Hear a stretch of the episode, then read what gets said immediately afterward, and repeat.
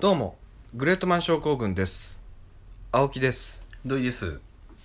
このポッドキャストはこの番組はかこの番組は有名人芸能人文化人スポーツ選手を勝手に調べて掘り下げて改めてその人たちから教訓や生きるヒントを学ぶポッドキャストですとりあえずじゃあ15回目はい行かせていただきます、はい土井くんさうん香港アクションスターといえば誰を思い浮かべるジャッキーちゃんうそうブルース・リあブルース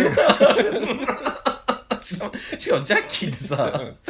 来るの予想してる感じだったよね ブルース・リーうん、ブルースリーね今回はブルース・リー、すっごいとこ行ったねブルース・リーうはんサンフランシスコうのん中華街の病院で、ちょっと待って待って待って待って何ブルースリーをやにした経緯とかもうそんなんいいんだあ今今今はいいいいんだ後に言うあ後に言うんだ、ううんんなんかサクサクいくなと思って、ブルース・リーはうん、あれ何これサンフランシスコうのん中華街の病院でうん1940年うん11月27日に生まれたとサンフランシスコのだからアメリカだ中よ華街ってことはアメリカの中華街サンフランシだスかコら日本でいうと横浜中華街で生まれたみたいなもんそうだねそうそうそうそういうことそういうことだからのの香港人ってこと、香港人えだからう何香港人ん、アメリカ生まれアメリカ生まれの香港人ああはいはういんは多分両親い、うん香港香港だから中国の人でしょ、うんそ香港って中国う香港系香港系ホングコング系アメリカ系香港人 いや、ホングコング系、ホングコング、ホングコング系えなんていうので日系日系ブラジル人ってどういうことよく言うじゃあれは日系は、んうん日本人と、うん違うよハーフじゃないよ別に日系ブラジル人って違うでしょ日系って何日本人でブラジルであわかったわかった生まれてる人生きてる人でし違うよ。そうそうそうそう。それ日系ょそれ日系ブラジちル人げえよ。生まれた時に、うん日本人の両親なのに、ブラジルに住んでるから日系ブラジルそう人だよでしねょ。そうだよねうんだから、うんこの人はだから、うん日系じゃねえよ、中 系うん中中系っていうのか本な系本系いや、家系あ、家系香港系家境まああ、違う香港系でいいんじゃない香港系、ホングコング系、うん。アメリカ人だよね。アメリカ人だよねああ、そういうことか。そういうことはいはいうんごめんね。ホングコンググって言うよね。英語の通言うり、よ。ホングコングだよ言うホンね。グコングだよ。G が入んだよ。字入るよね。ホング。コングだコよねングって G が入んだよ、最後。読まないけどね、うん、読まない読まで中国武術家ない。ナイフと一緒だよね。K って読まないあ確から。かに。うん。 K ナイフ入る入らないね、そうそううん、言って。あと何がある あと何がある他にもあるでしょナイフナプキンとかもそうじゃないあれも K 入んじゃないのナプキンは。英語強いねうん、多分。ナプキンって N じゃないのだから K が入んだよ。読まない。いやいや違う分かってるけど、うん綴り的に K 入って K 入るよ。あと何が あるあと何が あもう、そこ、あと考えるる。ナイフとナプキン出てきかて考える考えるスプーンは考えるスプーンは入んない K 入んねえのスプーンは入んないケプンってなんだようねんケプンなんない分かったはいで中国美術家うん香港の俳優うん脚本家、うん映画プロデューサーでもあるとうんでこれ有名で G 君堂うんわかるよね、うんだからジークンドーを創始したうんマーシャルアーティストとしても知られるとうんでアメリカ人のリンダ・エミリーとの間にうん子供を一男一女を設けていると、ああ本当に香港系アメリカ人だねうん、はいはいはいで息子はブランドン・リー娘はシャノン・リうんー、うん、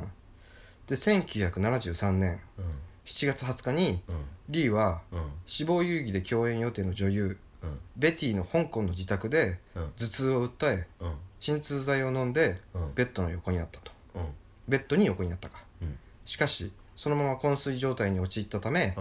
ベティはレイモンド長を呼びうんうんそのままクイーンエリザクイーンエリザベス病院へ搬送されたがうん死亡が確認されたあちょっと人名が多くてさそうだね自分に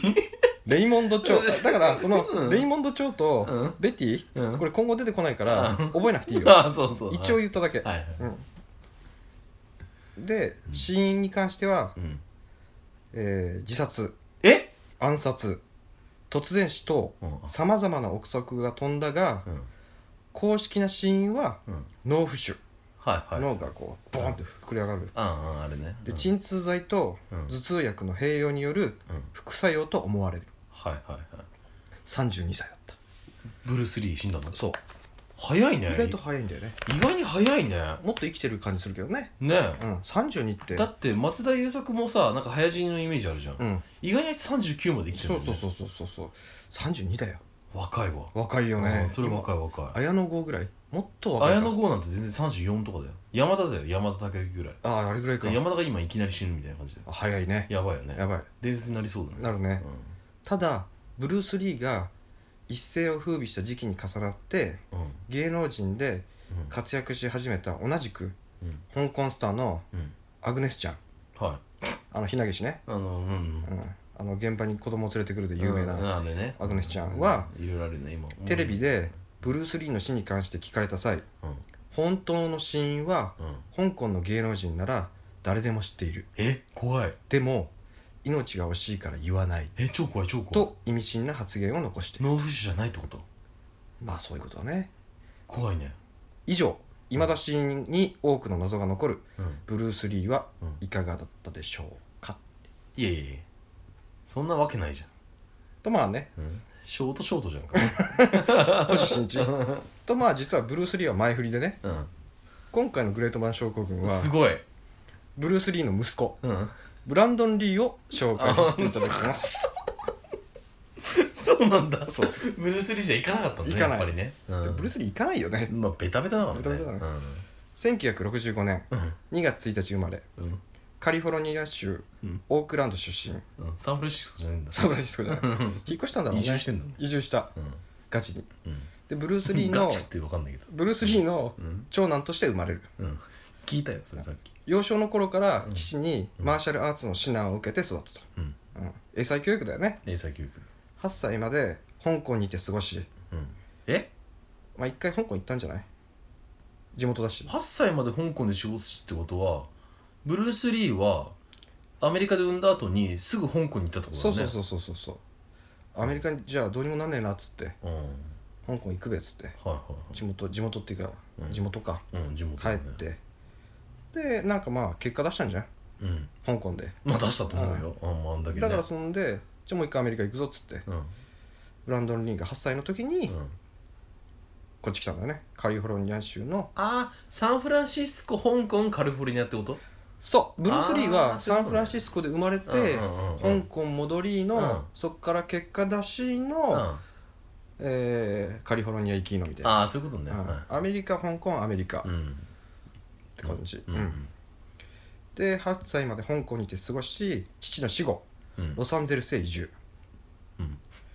エマーソン大学在学中にうん何エマーソン大学って聞いたことないね初めて聞いたよねバカでしょ多分ね F, F ランチ ゃフランク、んまあ俺も F ランクの大学卒業してる から何とも言えないけどさ青木さんいいそこはいい気づいちゃうけどそこ俺もそこはいいそこはいい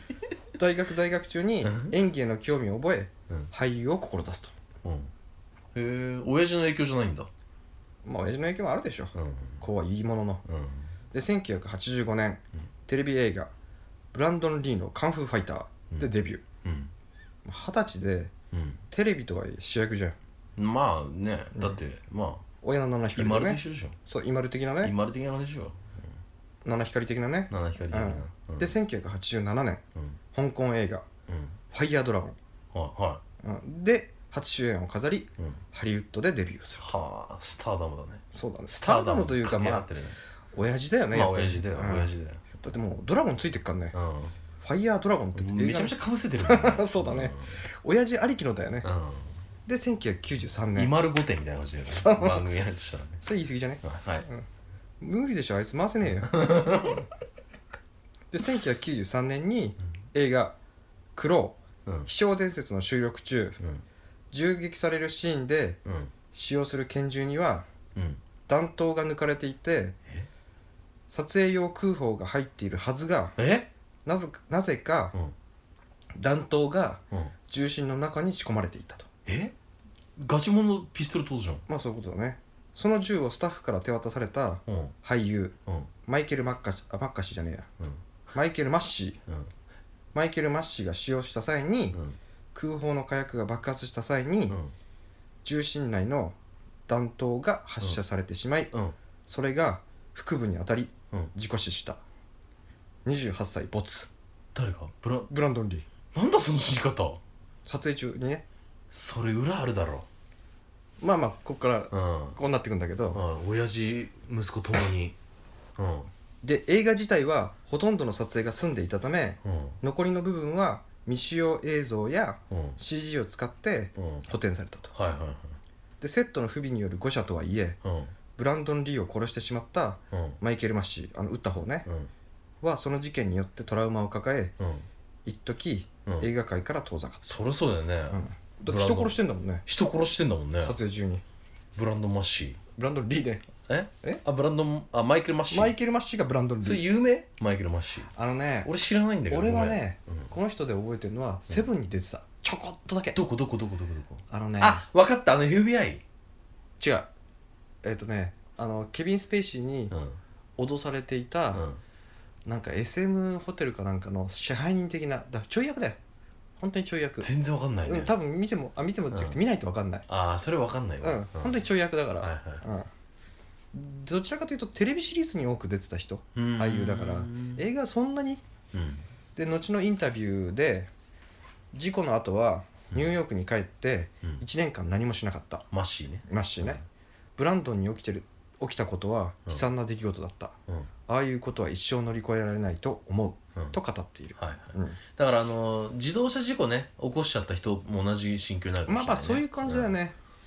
たうんだ分かりやすく撮影中とはいえ、ん自分の銃でうん、うん人を撃って殺してるわけだからそれねビビるよねビビるよねさだから車で引くのとまたちょっと違ううん、うん感じだよね感覚というかまあちょっと本当に生でそうだねでなんこかかといって、うん自分の過失があるわけじゃないじゃうない全くないねんね全くないよだって空砲ですってまあうん空砲だと思うわけじゃん、だって普通は AD あたりがやるからねでしょうん一回でじゃあ投資はでいじゃあこれで撃ってくださいって渡された銃がたまたま入っててそれがう、撃ったのがブランドン・リーに当たって死亡っていうんうんすごいよそれ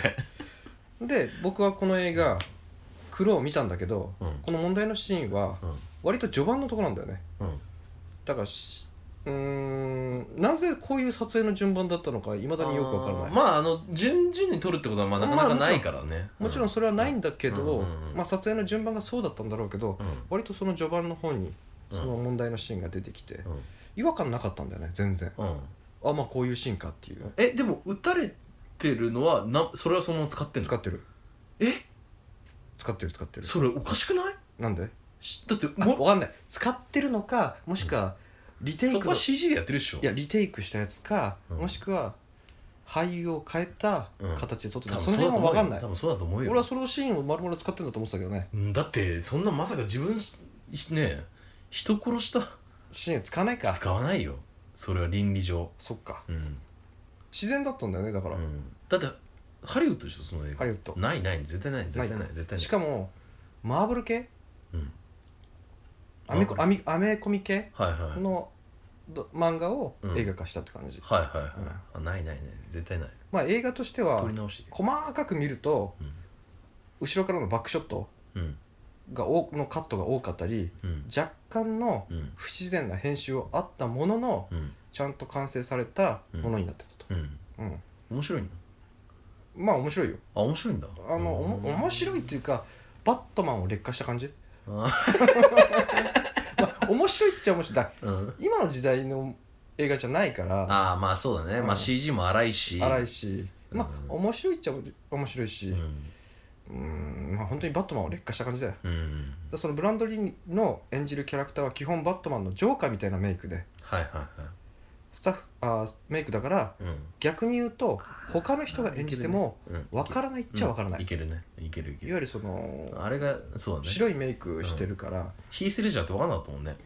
ダー確クかナイにトの時確かにそうそう、うんだからあれがヒース・レジャーじゃなかったとしても、うんパッと見は分かんないんじゃない分かんないねうんでエンディングでねスタッフロールが流れる前にうんブランドンとエリザに捧ぐっうんて出てきたんだよあれなんかおかずついてるねそうブランドンわかるじゃんうんこの映画の撮影中に亡くなってるからねうんうん、エリザって誰だなんかついてんじゃんおかそうずそうそうそう、うっんてなってもしかしたらブランドン以外にもうんこの映画でえエリザっていう人が亡くなっているいる人がいるのかうんと思ってうんスタッフロール見てもエリザの名前は出てこないんだよねうんうんで調べてみたらうんエリザという女性はうんクローの撮影終了後にうん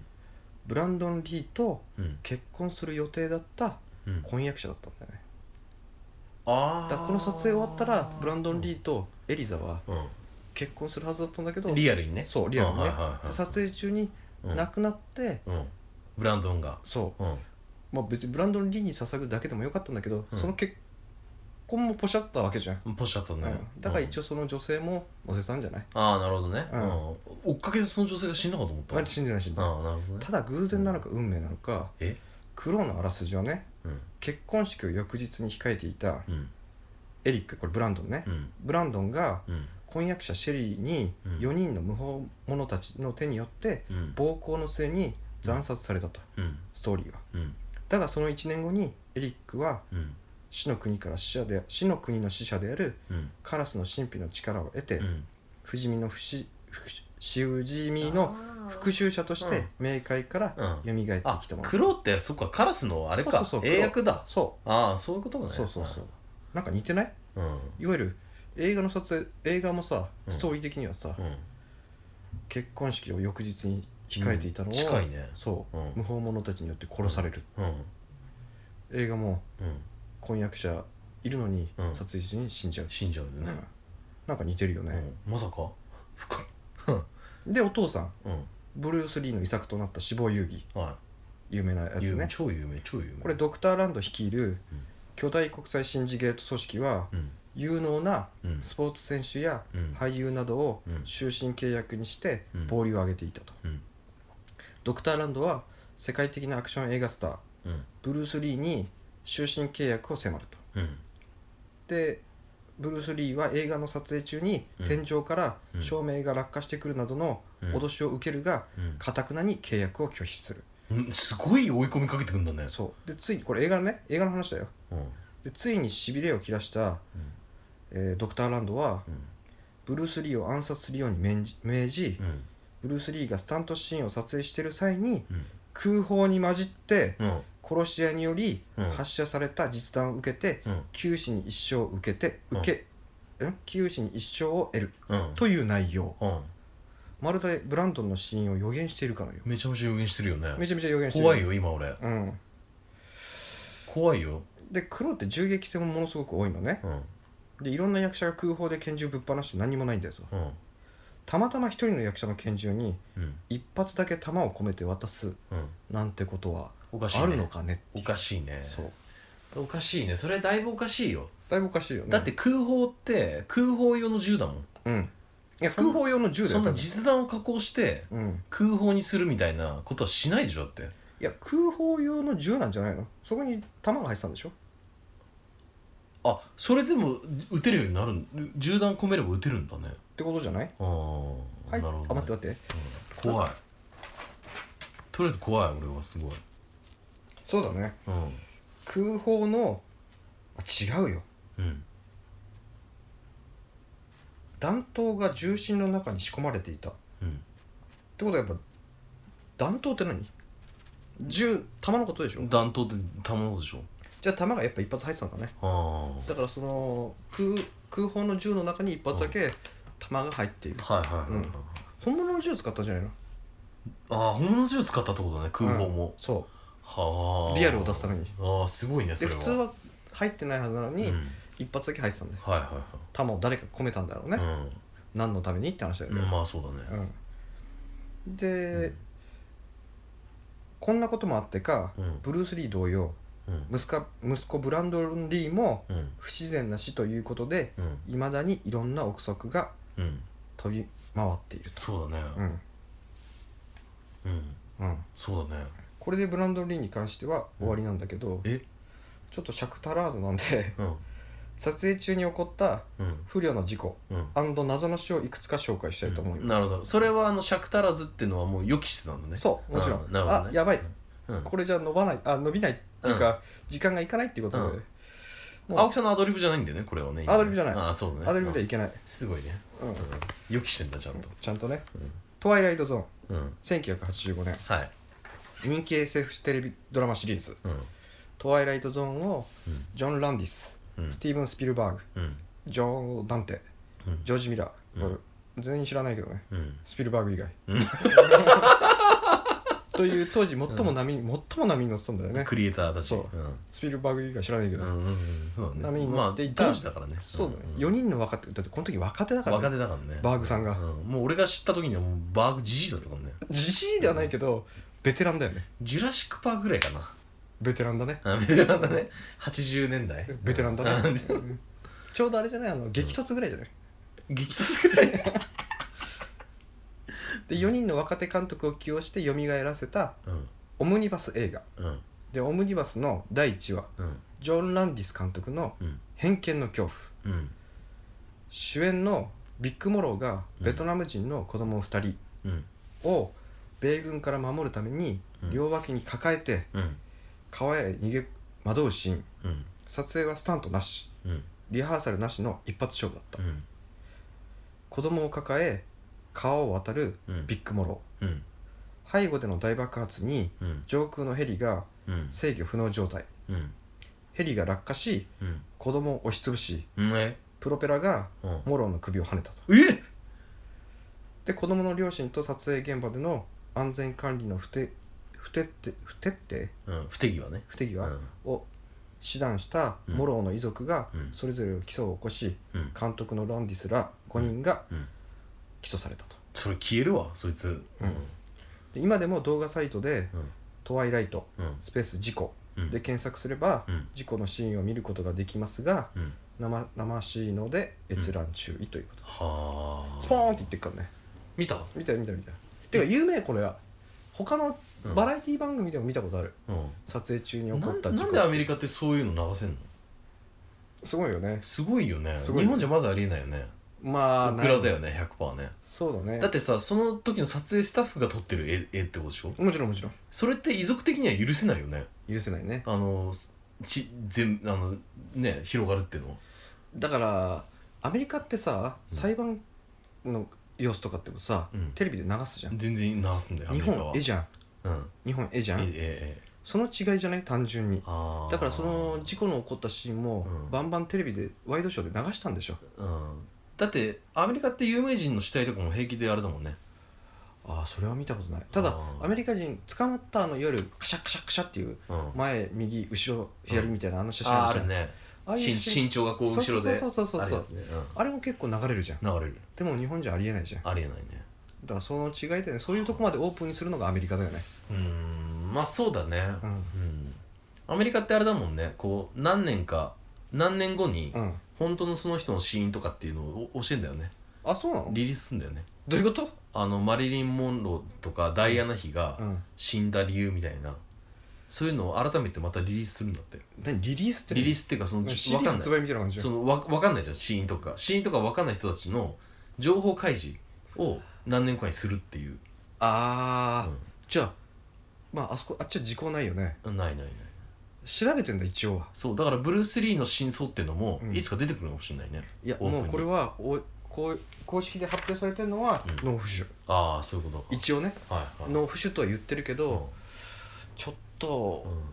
うんうんうんアグネスちゃん曰く、そうチャン・アグネス曰くチャンヘンアグネス曰うくん、本当は違うんだぞ、嘘くせえ多分こなれねあいつが言うとまあ一番濃厚なのは暗殺的なやつだよねう、ん暗殺疑惑的な、うんただ息子もねうん、こんな死に方してると、うんやっぱブルース・リーもってなるよねうん、怪しいね怪しいよね怪しい怪しい怪しい結構撮影中にこれこのさっきのブランドン・リーの黒の話うん超有名な話で、うんやっぱり撮影中に銃で殺されるってなかなかないし、うんセンセーショナルだからありえないありえないありえないありえないでまたそれがまたブラブルース・リーの息子っていうね、うんありえないね謎の死の親父がうん息子も謎の死を遂げているっていうこの、んなんかあるよそれうん、うん何があるのえ何がある のそこは俺ら二人じゃ絶対無理かもし れないおそらく、うんまあ事故なんだろうねう ん結果結果こういうのってさうんとはいうものの事故だったりすあるじゃーん、まああ本気でのと取り越し苦労的なそうそうそうそうとこはあるよねそう意外にねやっぱみんなねうんいろんなこう想像を膨らますじゃんうんでも意外と現実ってさうん想像を超えないでさ、うん意外と普通だったりするしでも尾崎とかも分かんなくない尾崎豊も死体の写真とか出てきあた出けたどね出た出ね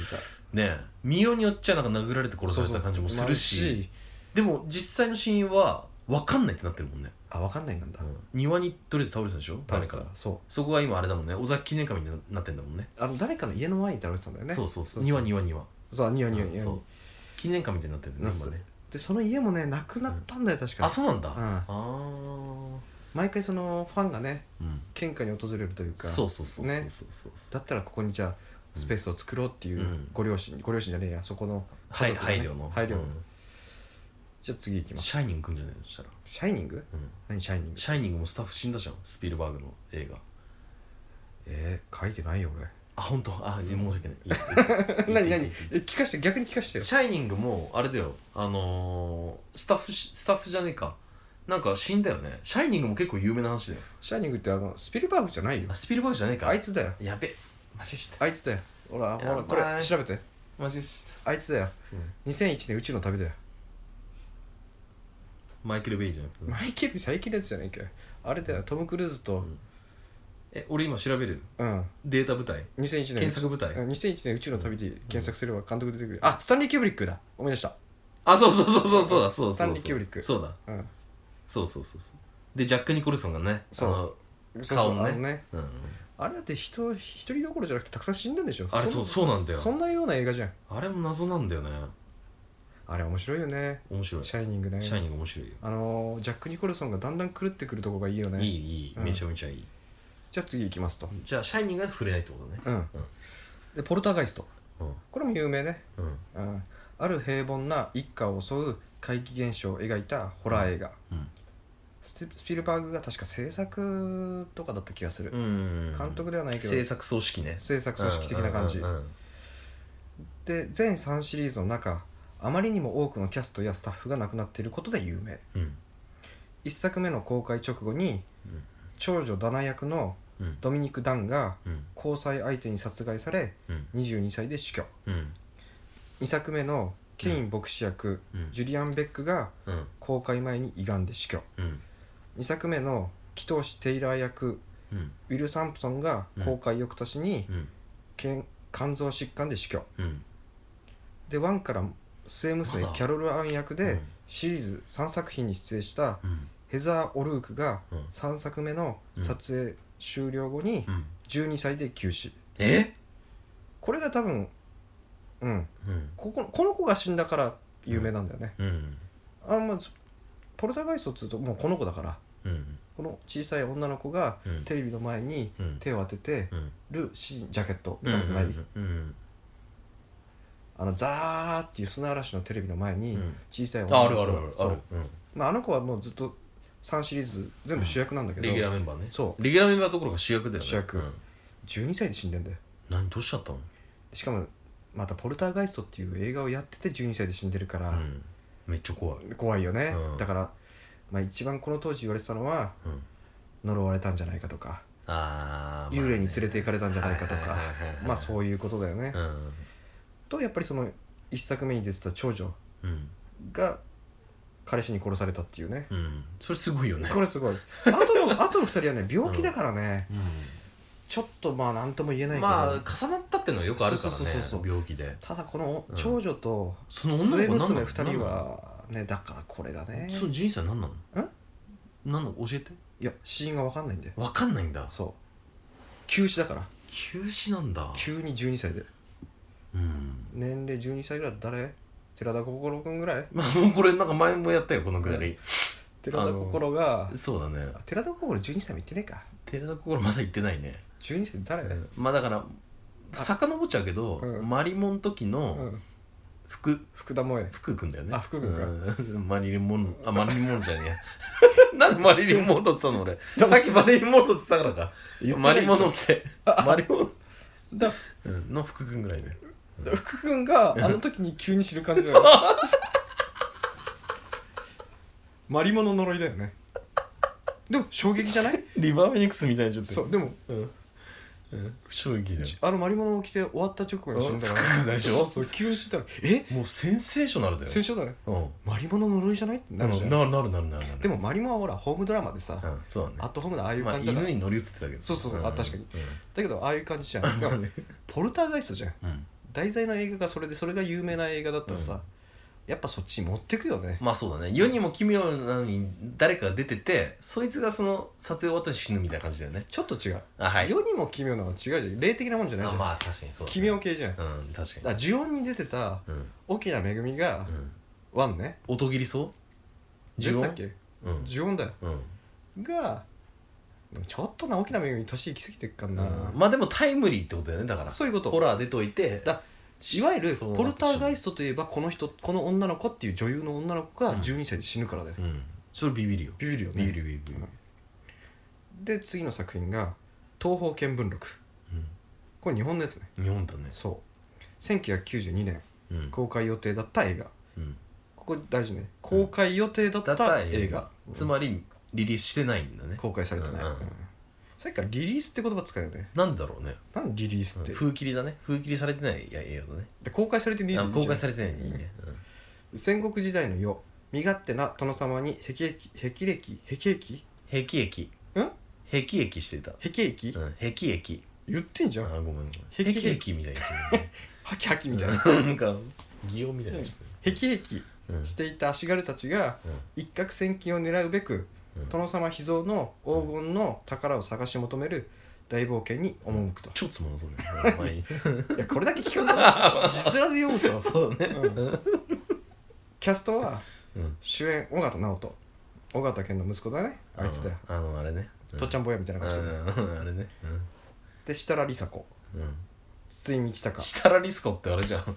カズの嫁じゃんあ知ってんだねうん俺これ今問題で出そうと思ってたんうだんところで土井くんっていう話ですしうん設楽梨紗子って誰だか分かるって話を言おうと思ってたんだけうどんごめん青木知さっんてるねで筒井道隆、うフランキー堺ん淡路恵子うんうん監督井筒おえ井筒監督だよ結構あれじゃんいい割とそうそ小粒ではないけうどままともだよね、まともなうんうんで撮影中にうんエキストラとして出演していた当時21歳の俳優がロケ現場であるうん静岡静岡県駿河東郡あ山町駿河ねあ知ってるうん上野でうん溺死する事故が発生したで歴史溺死あはしかもこの当時21歳の俳優がっつってるけど、うんその当時21歳の俳優が誰だか分かんないんだよね、いまあ出てこなかったそうなんだうん、現場には滝壺が落ちるシーンの撮影のため滝つば滝壺あ滝つぼねタッキー翼じゃねえようん結構出てるなと思っ てねキャラクター滝壺ねうん滝つぼうん壺滝ねうん壺滝 に落ちるシーンの撮影のため川の流れを利用した水深2メートルのうん大掛かりなセットが組まれていたと結構だね2メートルって言ったらもう完全いにや人の身長はもういっちゃって余裕るでうんだからプール以上だよねうんいっちゃってるいっちゃってうんる相当深く感じるはずそうんうでこの俳優は総重量約8キロの鎧を着用した状態でセットに入ったところ侍っての忘れてたわそうそうそう侍だだって戦国時代だからねそうだうん増水していた流れに飲まれうんうん意識不明の重体となりうん病院に運ばれたがうん翌日死亡したとあ2メートルの深さでうん8キロの鎧を着てビビるねビビるよね足つかないってめちゃめちゃ怖いからねしかも重いしね重いしで遺族が業務上過失致死罪で告訴うん演技上の安全を確保する業務を行ったとしてうん井筒と助監督がうん書類送検されたうん事故後も事故後も撮影は続行されたが事故が報じられて社会問題となり、はい1992年うん5月18日に公開予定された映画は中止されたと、うんで制作会社であるディレクターズカンパニーは、うんこの事故の翌1992年に倒産あーやっぱそこまでいっちゃうんいだっちゃいましたねすんごい問題になってたんだよね俺はこの当時知らないから分かんないけどう全く分かんないけどねで事故死したエキストラの遺族これエキストラって書いてあるじゃんっうんてことはこれ俳優って言ってるけどエキストラなんだね当時21歳の俳優って言ってるけどああまあだから集めたんだね、うんゲイプロかなんかからねそうそうそうそうそうそうあーはいはいはい事故死したまあそっかエキストラも俳優っちゃ俳優かうんまあ普通は言わないけどね俳優の端くれだよまあまあまあまあまあまあエキストラって言ったら本当にまあそうだねうんまあ素人だよほとんどいやじゃあだ多分じゃああれだよ俳優をスタントマ志ンしじてゃないの俳優を志してるエキストラ、ああエキストラっぽい俳優はいはいはいうんの遺族が起こしたさエキストラの遺族が起こした裁判でうん井筒監督はうん敗訴、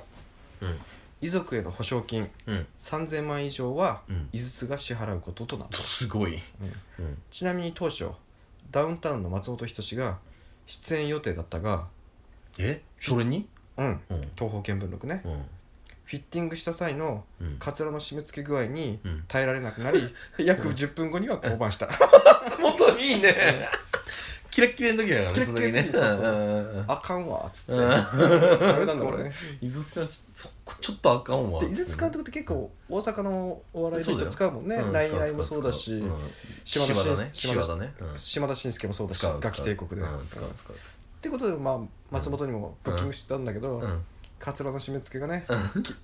めつ厳しかったんだろうね俺また好きになったわ松本があそうんて松本だ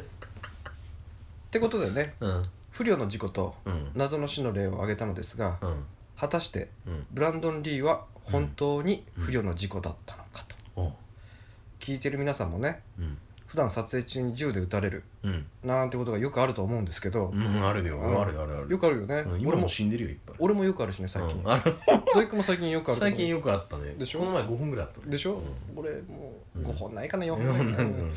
で銃を向けられるっていうねうん非日常がねうんまさか弾入ってないでしょっうんていう頭に勝手に切り替えられてしまうけど、うんそこはなあなあにしないで、うんバカだと思われてもいいから、うん弾入ってないよ ねと、うん今一度うん確認しましょ言うう勇気そう言言うえる勇勇気言える勇うん気言える聞勇く勇気 気聞く勇気うん以上、うんビジネスマナーのうんほうれんそうをうん怠ったうん俳優ブランドン・リーはいかがだったでしょうか、失礼だ失礼だありがとうございましたありがとうございました